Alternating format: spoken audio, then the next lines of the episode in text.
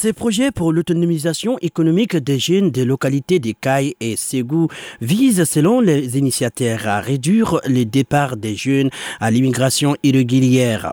Cette initiative de l'EIM et les autorités maliennes traduit les efforts déployés afin de maintenir ou fixer les jeunes sur place. Pascal Regens, chef de l'OIM au Mali. Pour nous, la clé du projet qu'on présente ici porte un nom, c'est la jeunesse. Euh, J'ai aussi rappelé qu'une partie euh, de ces jeunes sont un atout, un grand atout pour le pays. En même temps, ils ont besoin d'opportunités, euh, d'opportunités économiques, d'opportunités sociales ici au pays. L'initiative qu'on met ici en place, c'est une initiative qui s'adresse aux jeunes dans le cadre de la formation professionnelle, dans le cadre de la mise en place d'initiatives génératrices de revenus pour leur permettre d'avoir une alternative positive à la migration irrégulière. Selon les statistiques, 92% des migrants de retour estiment que le manque de l'emploi décent et d'opportunités professionnelles constitue aujourd'hui la cause principale du départ des jeunes à l'immigration irrégulière. Pour parler à ces phénomènes, le ministre Bakary Doumbia, en charge de l'emploi,